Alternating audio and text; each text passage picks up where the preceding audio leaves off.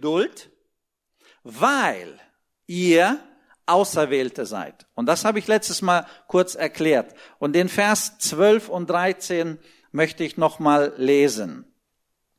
Kolosser 3, 12 und 13.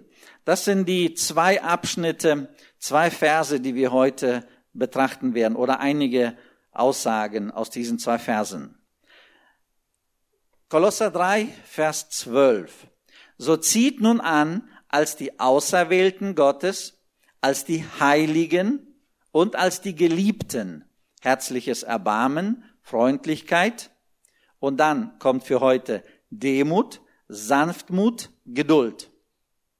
Und ertrage einer den anderen und vergebt euch untereinander, wenn jemand Klage hat gegen den anderen, so wie der Herr euch vergeben hat, so vergebt auch ihr.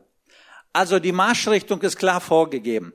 Früher wart ihr in der Sünde, früher wart ihr in euren natürlichen menschlichen Charaktereigenschaften unterwegs, aber heute zieht das Alte aus, zieht das Neue an. Und heute sprechen wir, wie ist es möglich, durch die Kraft des Heiligen Geistes unser Charakter so verändern zu lassen, dass wir tatsächlich demütig, was immer das bedeutet, werden wir gleich sprechen, oder geduldig durchs Leben gehen oder einander vergeben können oder einander annehmen. Warum sollen wir das Ganze tun? Weil wir auserwählt sind? Ganz klar, Gott hat uns auserwählt. Nicht wir sind die Aktiven in dem Sinne, boah, wir sind jetzt weitergekommen, deswegen sind wir drin. Nein, er hat uns herausgepickt. Er hat uns auserwählt, unabhängig von dem, was wir getan haben. Er ist aktiv gewesen und hat uns die Gnade letztendlich geschenkt. Er sagt, ihr seid die Heiligen. Die Heiligen sind die Abgesonderten. Wir sind abgesondert für Gott. Wir sind abgesondert für einen Auftrag. Und wir können nicht in unseren alten Klamotten leben, mit unseren alten Charaktereigenschaften leben und irgendwie abgesondert für Gott zu sein. Das funktioniert nicht. Um abgesondert für Gott zu leben, brauchen wir einen abgesonderten Charakter. Und die Demut und die Geduld sind maßgebend darin.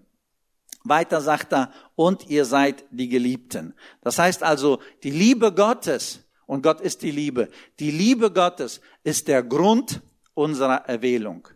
Nicht die Not, die Situation, die Sünde, das Problem, nicht das war der Hauptgrund, weshalb er getan hat, sondern weil er so sehr uns liebt, weil er so sehr die Welt liebt, Deswegen hat er seinen Sohn gesandt, um das Problem zu lösen.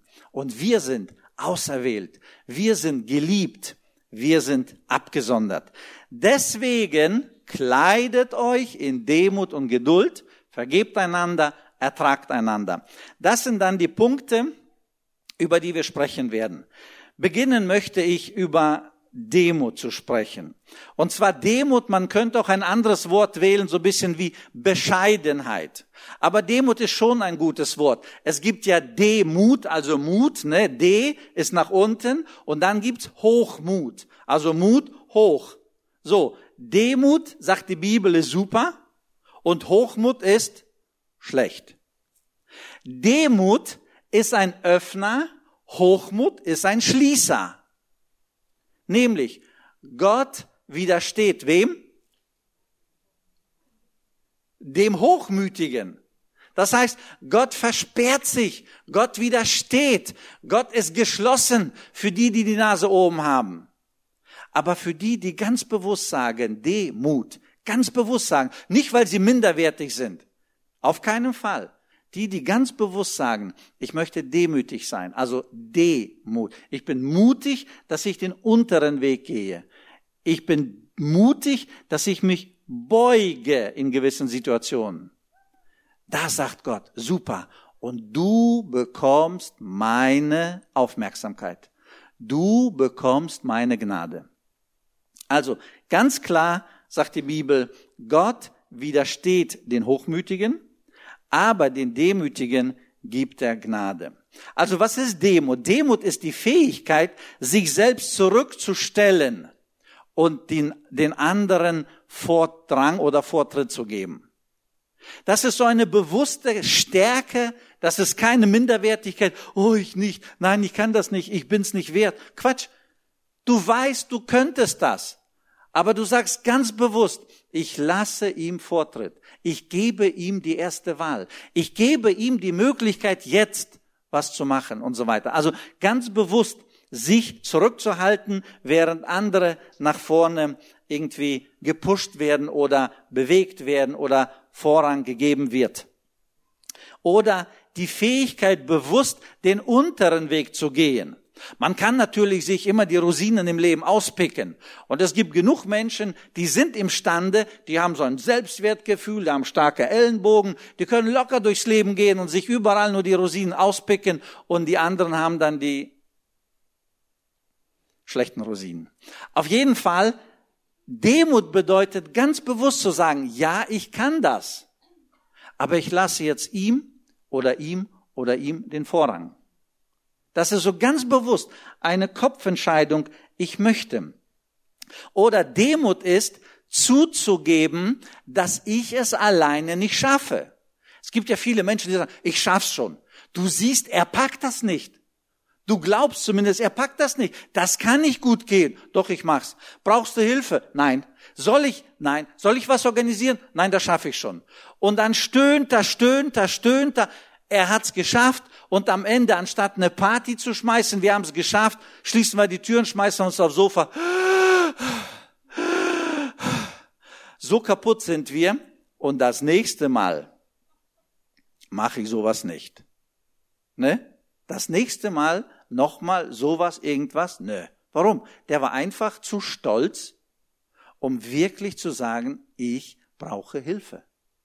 Ich kann das nicht alleine. Ich schaffe das nicht alleine. Ich brauche Hilfe. Und das ist diese bewusste und gesunde Demut, dass man sagt, ich bin auf andere Menschen angewiesen. Ich als Typ bin eigentlich unglaublich selbstständig. Und äh, ich kann, oder ich meine manchmal, ich kann alle selbst bewegen. Aber es ist falsch. Deswegen habe ich vorhin ironisch gesagt, ich bin der äh, Demütigste, wenn der geduldig war, dann bin ich der Demütigste. Nein, ich als Typ, ich meine immer, ich kann, ich kann, ich kann, ich kann.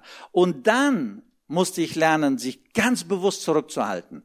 Ganz bewusst beim Menschen um Hilfe bitten. Nicht ich schaffe es, sondern beim Menschen um Hilfe bitten. Und das ist schwer. Gott wusste, wie er mich erzieht. Einmal durch die Geburt von Adi. Das war eine unglaubliche Erziehung. Unglaublich musste ich da als Vater, als Mann, als Mensch umdenken, umdenken, umdenken und einen anderen Lebensweg ein, äh, ein, ähm, ähm, eingehen oder einschlagen, wie auch immer. So, und dann das Zweite war, mein Vater hat mich erzogen, Rudi, du hast einen klugen Kopf, du hast gesunde Hände, arbeite, sitze nie auf dem Halse fremder Menschen. Das war seine Predigt an mich. Rudi, du hast einen gesunden Kopf, du hast gesunde Hände, arbeite, verdiene Geld, spende in der Gemeinde, das war ganz wichtig, spende, setz dich ein, diene dem Herrn, aber sitze nie auf dem Hals fremder Leute. Und welche Berufung spricht der Herr über mein Leben aus? Sitz auf dem Halse fremder Leute. Das heißt also, lebe von Spenden.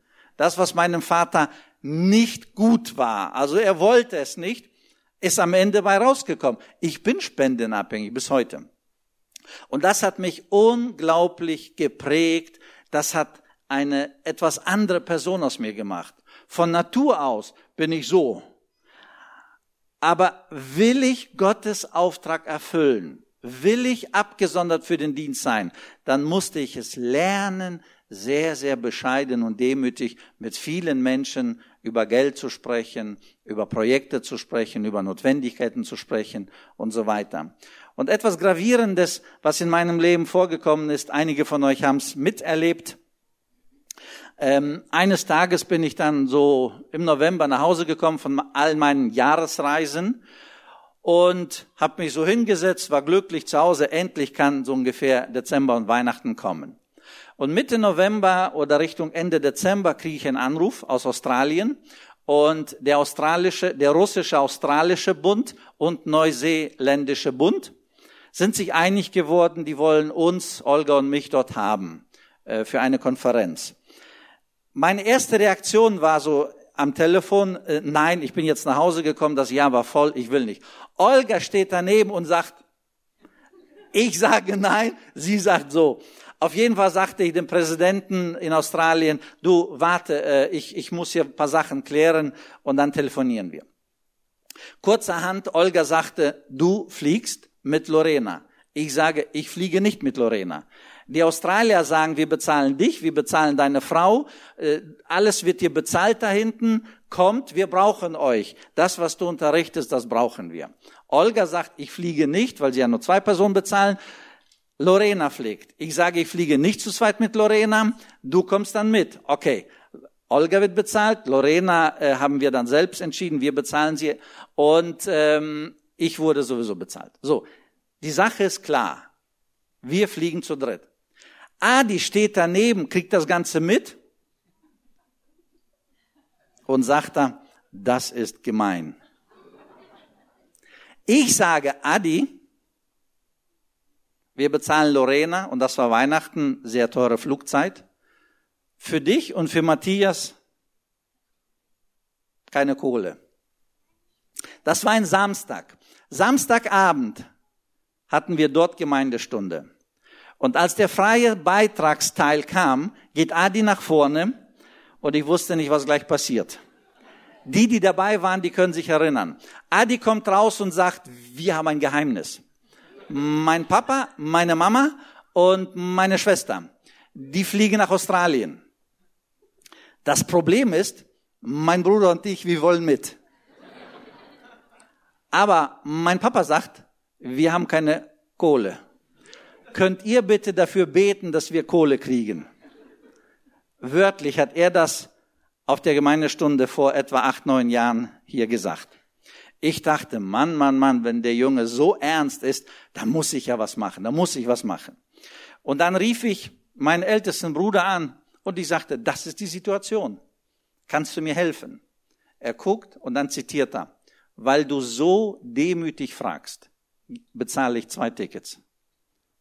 Und die Sache war erledigt. Und das ist mir so sitzen geblieben weil du so demütig. Ich als Mensch, ich bin nicht demütig von Natur aus. Also pff, das Ding, diese paar Tausend, die organisiere ich, die mache ich. Aber das hat mich so irgendwie berührt, weil du so demütig fragst. Und genauso sehe ich unser geistliches Leben. Wenn wir zu Gott demütig kommen, dann segnet er uns. Dann segnet er uns mit Gelingen, mit allem Möglichen, was immer dran ist. Aber wenn wir so, ach, ich kann's oder Nee, ich kann's nicht, dann lass ich's. Dann mache ich's nicht. Das geht nicht. Auf dem Konto ist kein Geld, also fliegen wir nicht. Wer so schnell abhackt, der kommt nicht weiter. Die Bibel sagt ganz klar, wer demütig ist, der wird Gnade von Gott erleben. Wer bewusst den unteren Weg geht, nicht von oben kommt, der wird weiterkommen und der wird Gottes Wunder erleben. Und für mich war die Situation unglaublich ähm, biblisch, sage ich mal so, mit diesem hier, seid demütig, dann werdet ihr Gnade erleben. Und wir hatten eine sehr schöne Zeit. Ich konnte dort sehr viel dienen. Gleichzeitig äh, hatten die Kinder dort eine gute Zeit ähm, auf der Konferenz, aber auch bei Giovanni und Ellie Wiebe, einige kennen die, eine Woche waren wir dann bei denen. Also, demütig, das Thema Dienste übernehmen. Ein demütiger Mensch, ein bewusst demütiger Mensch sagt, ich möchte am Leibe Christi aktiv sein. Ich möchte so in der Gemeinde aktiv sein. Und ich möchte einen Dienst übernehmen. Ein Dienst, wo ich wirklich gestalten kann, mitarbeiten kann. Und ein Demütiger sagt, mein Dienst muss nicht auf der Bühne sein. Mein Dienst muss nicht sichtbar sein. Ich kann auch ruhig Dienste übernehmen, irgendwo in der Spülküche oder hinten irgendwo mal was meinetwegen nachputzen oder was Unsichtbares oder da, wo man ganz selten ein Dankeschön bekommt, weil die Leute es irgendwie übersehen oder für selbstverständlich nehmen. Und demütige Menschen, die können sich platzieren, mal sichtbar, mal unsichtbar. Mal kassieren sie viel Anerkennung und mal gar keine. Und die können damit leben. Und die können so Gott dienen. Ich nehme mal das Thema Arbeiten und Baustellen. Ne? Wir Männer, wir sind ja oft auf Baustellen, waren auch hier auf dem Bau und so weiter. Und demütige Menschen, die kommen und sagen, gib mir, egal was, was ich kann. Gibst du dreckige Arbeit, die sind glücklich äh, und dankbar. Gibst du denen irgendwie schönere Arbeiten auch. Und so merkte ich einfach, wenn jemand demütig ist, ne, der kommt dann und sagt, ich habe jetzt fünf Stunden oder zehn Stunden am Samstag, ich möchte jetzt dem Herrn dienen, praktisch hier auf dem Bau. Und demütige Menschen, die nehmen das an. Hochmütige, ne? ja, wenn du nichts Besseres hast, dann bleibe ich erst mal ein, zwei, drei Monate weg. Ja, und dann merkst du, die sind verschwunden, was auch immer Gründe waren und so weiter. Demütige Menschen, die sind, die sind bereit, auch mal dreckigere, schmutzigere unsichtbare Dienste zu übernehmen. Für mich gehört Demut oder zu Demut gehört nochmal die Fähigkeit, anderen Recht zu geben.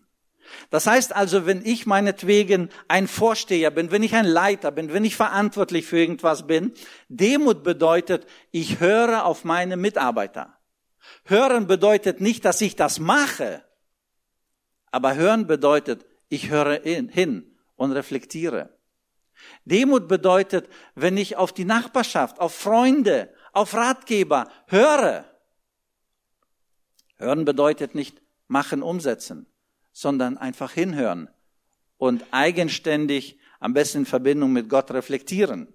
Es gibt eine Studie in Amerika, die haben ganz viele Leiter untersucht. Leiterschaft ist ja mein Bereich. Also, es gibt eine Studie, die haben ganz viele Leiter untersucht. Und dann haben sie gesagt, okay, super, super tolle, viele, ganz tolle Leiter, aber einige waren extra ordinär. Die waren super, die waren die besten. Und dann haben sie versucht herauszufiltern, woran lag das? Was hat sie so toll gemacht?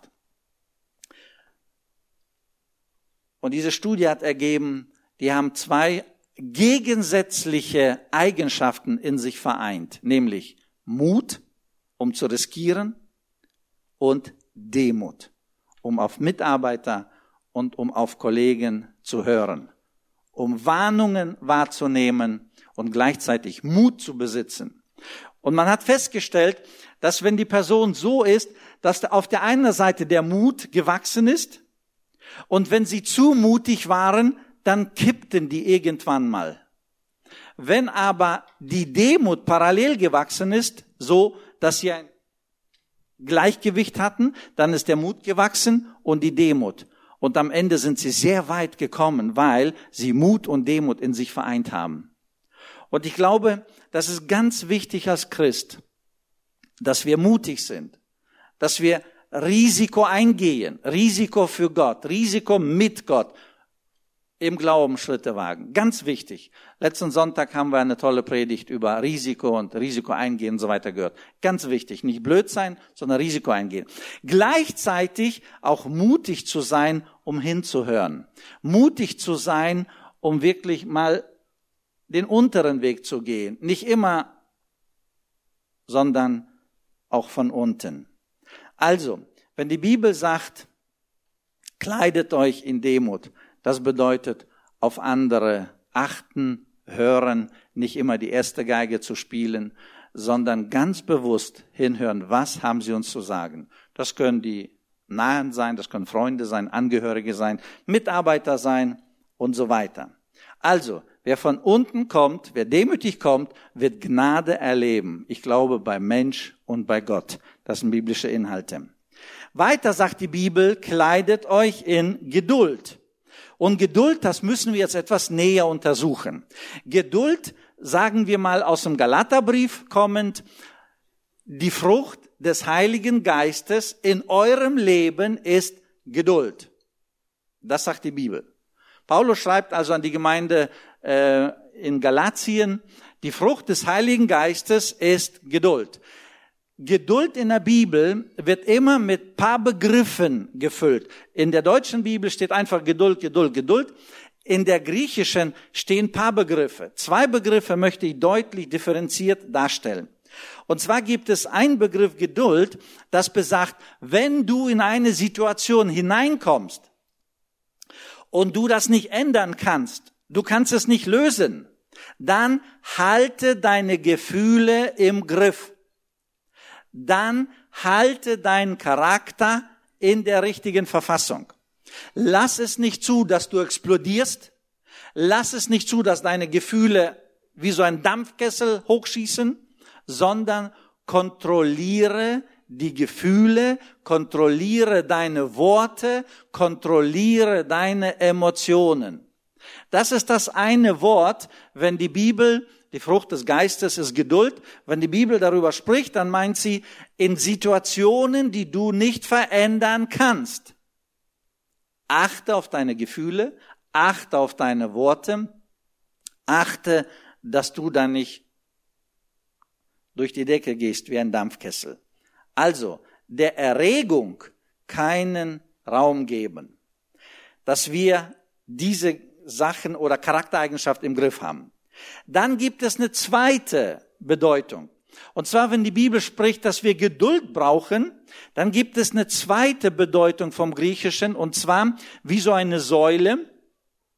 Von oben kommt der Druck. Das heißt also, die Umstände im Leben, Krankheiten, finanzielle Probleme oder was auch immer, die Umstände oder Konflikte oder Spannungen oder was weiß ich was, die Umstände drücken und die Geduld besagt, dass wir als Säule stehen bleiben und nicht so zack weg knallt alles zusammen, sondern stehen bleiben, so diese Standfestigkeit, so dieses Aushalten und nicht gleich, zack, eine Bewegung, das passt mir nicht, zack, deine Bewegung. Das ist Käse. Die Bibel ist da sehr deutlich. Wir brauchen dieses Durchhalten. Nicht aus der Situation rausspringen. Wir müssen dieses ertragen, den Druck. Und dann wird Gott oder das Leben eine Lösung für unser Problem geben. Also, wir haben zwei Bedeutungen. Und das ist ganz wichtig, dass wir im Leben diese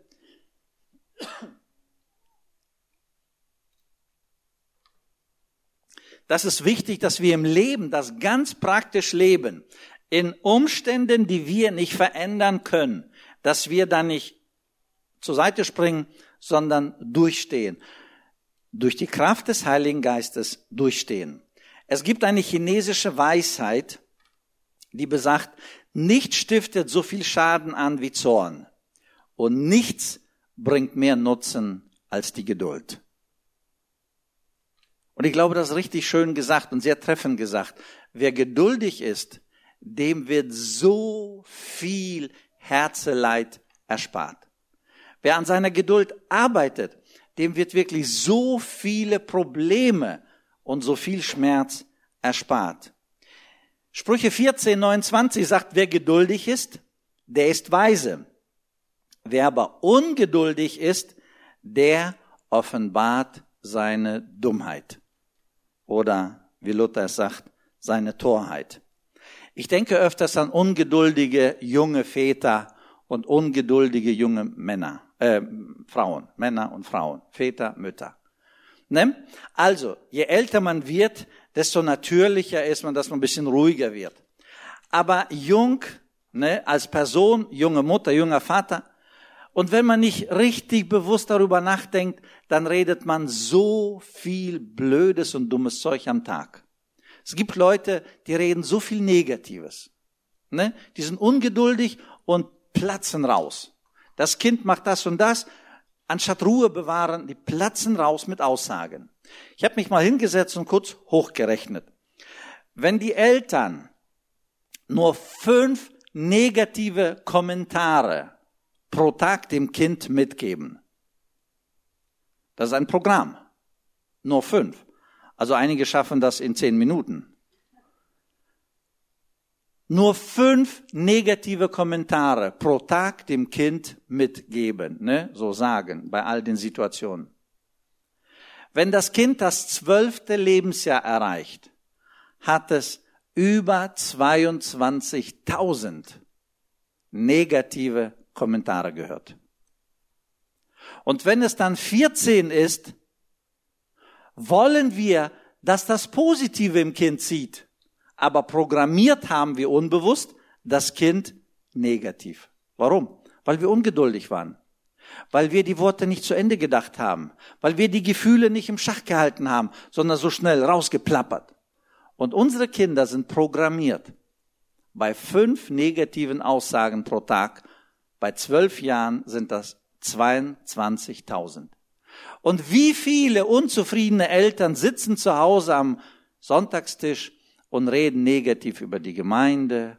Und wenn die Teenies dann 17, 18, 19 sind, wollen sie, dass sie begeistert von der Gemeinde sind. Das funktioniert ja nicht. Wie viele reden negativ von der eigenen Arbeit, von den Arbeitskollegen? Und wenn die dann zusammen sind, wollen sie, dass die Kinder, dass die Frau positiv über die Arbeitskollegen denken, über die Arbeit. Das funktioniert nicht. Ich glaube, so diese Geduld, von der die Bibel spricht, die verändert unser Denken, sie verändert unser Reden, sie verändert unsere Gefühle und sie schenkt uns ein Bewusstsein, dass wir als, als die Auserwählte Gottes eine Verantwortung tragen. Und ich glaube, wenn die Liebe mit der Geduld gekoppelt wird, ich glaube, dort entsteht die Weisheit. Die Liebe Gottes, die in unsere Herzen ausgegossen ist und dann die Geduld Gottes, die auch, die er uns auch gibt. Und da entsteht Weisheit. Und Weisheit bedeutet, ich kann es praktisch richtig anwenden. Ich kann es praktisch richtig sagen. Und ich werde weniger blödes Zeug von mir geben und ich werde mein Umfeld weniger negativ vergiften oder negativ beeinflussen, weil jedes Wort hat eine Bedeutung und hat Gefühle und hat Inhalte und letztendlich leben die Menschen mit dem, was gesagt wird. Deswegen ist es unglaublich wichtig, dass wir geduldig sind. Sprüche 15 sagt, äh, Vers 18, ein zorniger Mann richtet Zank an, ein geduldiger aber stillt den Streit. Ne? Ein geduldiger stillt den Streit. Ungeduldige Menschen machen aus ihrem Umfeld ein Schlachtfeld. Geduldige jedoch schaffen Frieden und innere Ruhe. Und das ist gut, wenn wir daran arbeiten, dass wir tatsächlich Geduld haben und innere Ruhe schaffen. Ich denke an die Situation, die wir hier auf dem Bau hatten.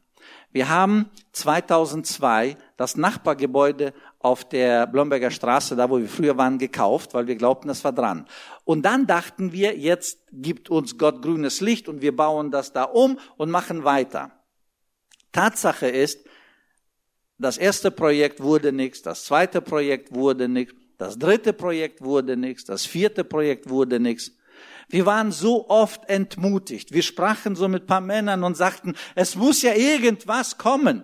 Wir sind zum Bürgermeister gelaufen und sagten, es muss ja irgendwas geben. Wir trafen uns mit dem Ortsbürgermeister, mit dem ersten Bürgermeister. Wir saßen im Büro, bieten Sie uns irgendwas an. Und die stehen nur so und können uns nichts anbieten. Und mir ging da hinten der Sauerstoff aus. Also es war furchtbar. Keine Perspektive und du musst Geduld üben und es, es fiel mir extrem schwer. Und so haben wir ungefähr zehn Projekte untersucht. Zehn Projekte. Und so gut wie alle Projekte aus erklärlichen oder unerklärlichen Gründen sind geplatzt. Manchmal haben wir gesagt, ach nee, und das andere Mal sagten wir, okay, wir gehen. Und klack, vor uns geht die Tür zu und das Projekt ist irgendwie tot. Irgendwie geht's nicht weiter. Und das war extrem schwierig. Also für mich war das furchtbar. Ich litt drunter echt extrem. Aber Gott hat einen Plan. Definitiv.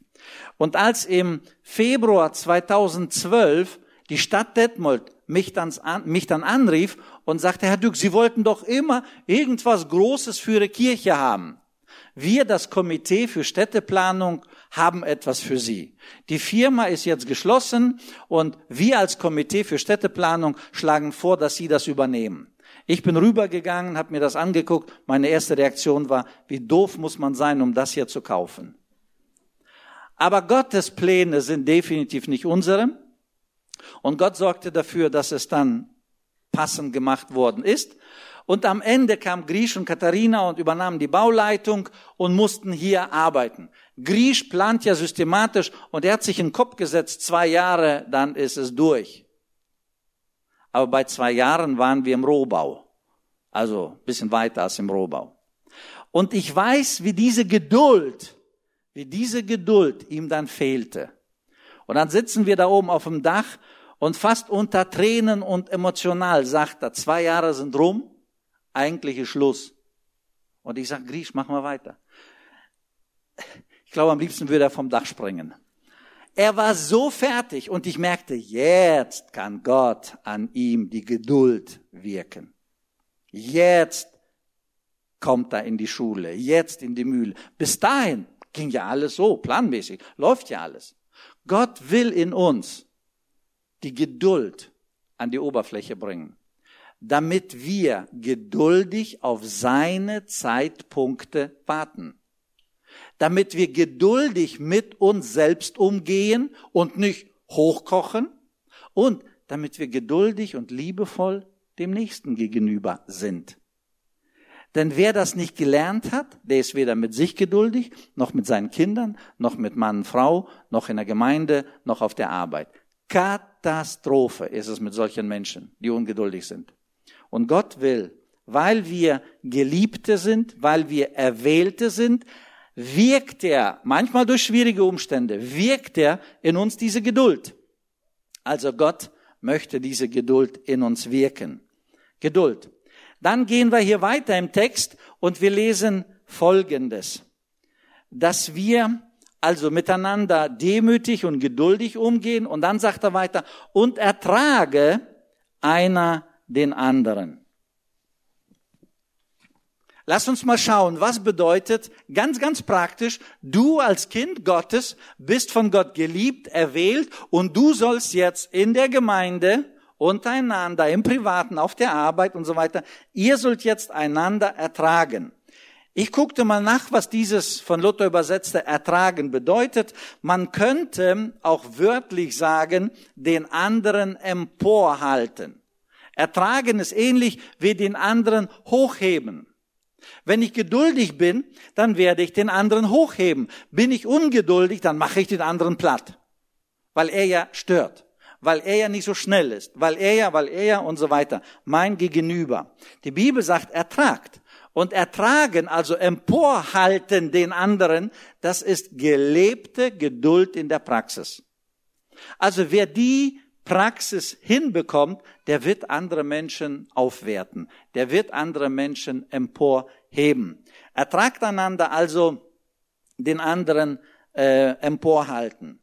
Oder, wenn man das so ein bisschen moderner ausdrucken konnte, äh, dann würde man sagen, geht nachsichtig nachsichtig miteinander um. Nicht vorsichtig in dem Sinne, sondern nachsichtig. Wir sind frei miteinander, wir sind entspannt miteinander. Aber wenn irgendwo Fehler passieren, dann sage ich, jawohl, du hast ein Recht auf Fehler. Und die Demut hilft mir, den anderen anzunehmen. Wenn ich den anderen nicht emporhalte und der einen Fehler macht, dann hacke ich drauf. Dann hau ich drauf und dann pick ich drauf und dann mache ich den anderen kaputt. Weil ich immer wieder sage, du hast einen Fehler gemacht und wegen dir haben wir jetzt Geld verloren. Du hast einen Fehler gemacht, wegen dir sind die anderen weggelaufen. Du hast einen Fehler gemacht, wegen dir kommt niemand mehr. Du hast einen Fehler gemacht und wir picken und picken und das bricht auseinander. Und die Bibel sagt, ertragt einander. Das heißt nicht picken in die Wunde, sondern emporhalten. Mit der Geduld emporhalten. Oder die Bibel sagt, die Liebe bedeckt alle Sünden oder der Sündenmängel. Ne? Wenn wir Liebe haben, dann werden wir auf dem anderen, der Fehler gemacht hat, nicht rumpicken und rumhacken, sondern wir werden wirklich, so wie auch moderne Übersetzungen sagen, ein Auge zudrücken. Ne? Ist okay. Du hast ein Recht auf Fehler. Wir sind eine Gemeinschaft, wir arbeiten zusammen, wir sind Kollegen und so weiter und du hast ein Recht auf Fehler. Und das bedeutet den anderen emporhalten, emporheben. Einfach ihm eine Möglichkeit und eine Chance zuzulassen, dass er auch Fehler machen darf. Wir dürfen nicht jedes Wort auf die goldene Waage legen. Menschen reden, die einen mehr, die anderen weniger. Und es ist unglaublich kompliziert. Wenn Spannungen da sind und wir nicht entspannt sind, sondern gespannt sind, und dann wird noch jedes Wort auf die goldene Waage gelegt. Grausam. Grausam. Man muss es lernen, wirklich nicht jedes Wort auf die goldene Waage legen. Wenn wir miteinander leben, in der Familie, in der Gemeinde, wir müssen nicht jedes Wort auf die goldene Waage, sondern wir müssen wissen, es gibt Dinge, die sind gut, es gibt Dinge, die sind weniger gut. Und wenn es schlecht ist, dann sprechen wir es direkt an. Aber nicht das, was er gesagt hat, dann schlucken wir es, dann gehen wir nach Hause und denken die ganze Zeit, boah, das hat er gesagt, das haben die gesagt, das wurde von der Kanzler gesagt, das wurde von der Gemeindeleitung gesagt, das wurde, das wurde. Und die Leute gehen, sind belastet, die sind gebückt, gekrümmt und denken darüber nach und belutschen dieses Wort und zum hundertsten Mal und sagen, das hat er gesagt am Ende. Nein, das hat er gar nicht gesagt. Ja, das wollte er sagen. Nein, das wollte er nicht sagen. Aber Wochen, Tage, Monate sind vergangen und Menschen sind belastet und ah, anstatt loszulassen, denken sie immer noch darüber nach. Und das hier leitet uns auch weiter zum letzten Gedanken. Und zwar, Paulus schreibt, Paulus schreibt, geht gnädig miteinander um. Also ertragen einander, das heißt also hochhalten, ne? Nicht jedes Wort auf die goldene Waage legen. Und dann leitet er weiter und er sagt, und geht gnädig miteinander um. Luther übersetzte dieses geht gnädig miteinander um mit vergebt einander. Ist auch eine gute Übersetzung. Also geht gnädig miteinander um, vergebt einander ist natürlich ein Inhalt davon. Wörtlich seid freundlich miteinander. Geht gnädig miteinander um, seid freundlich miteinander oder, wie Luther es übersetzt, vergebt einander.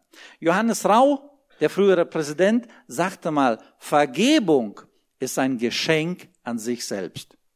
Das heißt also, wenn wir zusammen sind als Gemeinde oder auch die Christen damals in Kolossea, dann entstand automatisch eine Dynamik, eine Gemeinschaft, Leute haben was getan, Leute haben was gesagt und zack knallt es irgendwo. Der hat mir was Böses gesagt oder getan. Der andere Mensch ist unreif und anstatt es zu klären, schluckt diese Pille und geht jetzt, anstatt ihn loszulassen, und er geht jetzt mit dieser Pille, die er geschluckt hat, und er wird immer komischer. Die Bibel sagt, er wird bitter. Bitterkeit entwickelt sich. Und er geht und grübelt darüber nach, Mensch, wie, was hat ihn bewegt, sowas zu sagen? Wie konnte er bloß sowas sagen? Und dieser Mensch baut ab, er wird immer bitterer. Der andere weiß gar nicht, was Sache ist, lebt fröhlich seinen Weg. Dieser verzweifelt und der andere, anstatt es zu klären, wie Paulus es sagt, geht gnädig miteinander um, vergebt einander. Nein, wir belasten uns gegenseitig. Ich finde, wenn wir dann das leben, was Paulus hier schreibt, dass wir loslassen, vergeben, das ist wie so von der Handbremse lösen. Unser christliches Leben, unser soziales Leben ist wie von der Handbremse gelöst, wenn wir dann vergeben, wenn wir dann loslassen, wenn wir dann wirklich nicht alles auf die goldene Waage legen. Ich stelle fest, dass Vergebung im Alltag unglaublich wichtig ist. Wer nicht vergibt, wer diese Pille schluckt, der ist dann beleidigt. Und wer beleidigt ist, der schließt sich ein. Und wer sich einschließt, da kommen charakterliche Deformationen hervor. Und diese Deformationen heißen Bitterkeit. Wer das nicht will, muss den Film zurückrollen. Und dort, wo es anfängt, sofort stoppen. Und das will Paulus. Geht gnädig miteinander um. Vergebt einander. Seid freundlich miteinander. Ich stelle fest, dass dieses Nicht-Vergeben in so einer Gemeinschaft bis dahin führt, dass das eigene geistliche Leben fast auf Null gefahren wird. In meinem eigenen Leben habe ich alle möglichen Phasen gehabt, aber eine Phase, da wurde ich in der Gemeinde beleidigt. Ein, zwei, dreimal, zehnmal. Ich wurde beleidigt. Ne? Ich habe mich dann letztendlich beleidigt gefühlt und nicht verstanden gefühlt. Und ich habe dann einfach diese Tatsache geschluckt. Ne? Ich habe so überlegt, überlegt, das ist alles blöd, das ist alles doof. Und ich habe sie geschluckt. Ungefähr sechs Monate später stellte ich fest, mein geistliches Leben ist mit einer Elefantenhaut bewachsen. Mit einer Hornhaut. Ich stellte fest, dass Gott dass christliche Werte, dass christliche Sensibilität mir so egal wurde. Und als ich es geschnallt habe, da habe ich mich erschreckt. Und dann habe ich reflektiert, was ist das Problem?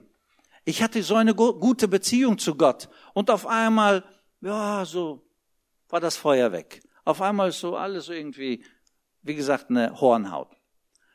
Und dann habe ich reflektiert und Gott zeigte mir, weißt du noch die und die und die Lebenssituation? Ja, da hast du die Beleidigung geschluckt. Du hättest vergeben sollen, gnädig sein mit den Menschen. Du hättest loslassen sollen. Was hast du gemacht? Du hast die Pille der Beleidigung und des Nichtvergebens geschluckt und sie hat dich vergiftet und dein geistliches Leben ist den Bach abgegangen.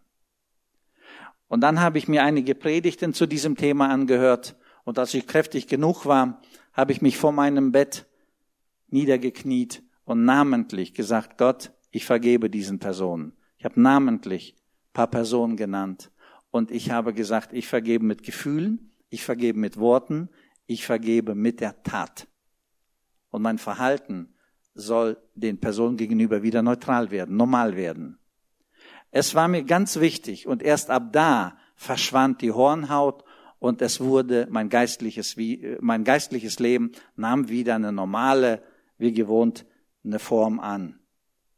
Ich glaube, es kann nicht nur unser geistliches Leben zerstören, ich glaube, das kann auch locker unser seelisches Leben. Also unsere Seele, unsere Gefühle, unser emotionaler Haushalt kommt durcheinander, wenn wir was schlucken. Wir sind nicht gnädig mit uns selbst, mit den, um, äh, mit den Menschen um uns herum, sondern wir sind jetzt beleidigt, wir haben geschluckt, wir sind sauer, wir haben nicht vergeben, nicht losgelassen. Ich glaube, dass das seelische Leben ganz schön in die Knie geht. Dass diese Gemütsverfassung nicht positiv, nicht schön ist, sondern so belastet. Und diese seelische Verfassung, wie das Geistliche, baut ab, geht runter und der Mensch verbittert, er wird grob, er wird so irgendwie mit einer Elefantenhaut, mit einer Hornhaut irgendwie so umwachsen und letztendlich ist ihm alles so egal.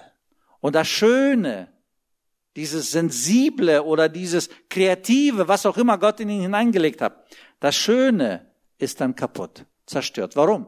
Weil wir nicht gnädig miteinander umgegangen sind, sondern weil wir, hm, ich zeig dir, so nicht, mit mir nicht, zack, haben wir dann die Pille geschluckt und das Ganze ging dann daneben. Ich glaube, es geht noch weiter, dass wir nicht nur geistlich und seelisch abbauen. Es gibt Menschen, die fangen dann an, körperlich krank zu werden. Die vergeben nicht, die gehen nicht gnädig miteinander um, sondern sie sind so, oh, der hat mir das angetan und das, wie kann er bloß? Und dieser Groll, der wächst, die Bitterkeit wächst und plötzlich fängt der Körper an weh zu tun wenn man alles zurückspult, da müsste man demütig sein, müsste man geduldiger sein, da müsste man gnädiger sein mit den anderen, aber nein, nicht mit mir. Zack, man hat's geschluckt und letztendlich das körperliche Wohlbefinden geht auch den Bach ab. Und nicht nur das körperliche Wohlbefinden, also das geistliche, das seelische, das körperliche, was ich auch ganz schlimm finde, wenn ein Mensch dann so bitter ist, so sauer ist, so innerlich so, äh, so eine völlig Egalhaltung, so dem Leben, Menschen gegenüber, so mit diesem Groll, mit dieser Bitterkeit begegnet er ja auch zu Hause dann seinen Ehepartner und dann letztendlich seinen Kindern. Und so vergiftet er direkt den Ehepartner, dann vergiftet er direkt die Kinder, dann vergiftet er die Geschwister und letztendlich ist dort in seinem Umfeld alles nur Gale, Gale, Gale. Warum? Weil er das biblische Gebot, sei gnädig mit deinem Nächsten, verlassen hat. Sei geduldig, sei demütig, weil er das missachtet hat. Und plötzlich, paar Jahre später, zerstört er die Familie, die Kinder leiden. Warum? Weil er nicht entspannt, frei, glücklich ist, sondern er ist definitiv definitiv belastet. Deswegen noch mein Appell, dass wir uns mit diesen Inhalten auseinandersetzen. Wenn die Bibel sagt, kleidet euch in Demut, dass wir ganz bewusst in gewissen Lebenssituationen den unteren Weg gehen. Wenn er sagt, kleidet euch in Geduld, dass wir dann ganz bewusst sagen, Herr, ich würde schon längst handeln, so, so wie ich das verstehe. Aber du kannst mir die Ruhe, den Frieden und die Ausdauer und auch den Zeitpunkt zeigen. Und Gott wird in uns die Geduld bewirken. Oder geht gnädig miteinander um, vergibt einander. Oder ertragt einander, also richtet den anderen auf, hebt den anderen auf, empor, damit der andere weitergehen kann. Und du als ein freier Mensch, ohne Belastungen, ohne falschen Pillen geschluckt zu haben, wie Verbitterung am Ende, die Verbitterung am Ende hervorbringt, sondern einfach frei. Warum? Ich gehe nochmal zurück. Warum sollen wir so leben? Weil ihr geliebt seid, weil ihr die Heiligen seid und weil ihr die Auserwählten seid. Und wir haben einen Auftrag, Gott auf dieser Welt, also Jesus Christus, auf dieser Welt zu leben, zu repräsentieren durch Eigenschaften wie Freundlichkeit, Eigenschaften wie Liebe, Geduld, Demut und einiges mehr. Darf ich bitten, dass, dass wir miteinander beten? Okay, lasst uns aufstehen. Und wir danken dir, Vater im Himmel, dafür, dass du ein heiliger und ein guter Gott bist. Wir danken dir, Herr Jesus, dass du für uns ans Kreuz gegangen bist. Am Kreuz auf Golgatha hast du dein Blut vergossen. Und dieses vergossene Blut hat uns reingewaschen. Wir müssen nicht mehr sterben, aber wir müssen viele Lektionen lernen. Und es ist möglich, weil dein Geist in uns wohnt. Menschlich ist es unmöglich, aber mit dir durch deinen Geist können wir demütiger und geduldiger und so miteinander umgehen, dass wir gnädig miteinander umgehen und dass wir selbst uns nicht beflecken, sondern dass wir frei und dem anderen frei begegnen können. Danke für die schöne Aussicht, für die Menschen, die hier zusammenkommen. Und ich bitte, Herr, dass wir diese Freiheit in Beziehungen auch praktisch im Alltag leben können. Hier, privat, auf der Arbeit und in der Gesellschaft. Danke, dass es mit dir möglich ist. Dafür preisen wir dich. Amen. Amen. Wir nehmen Platz.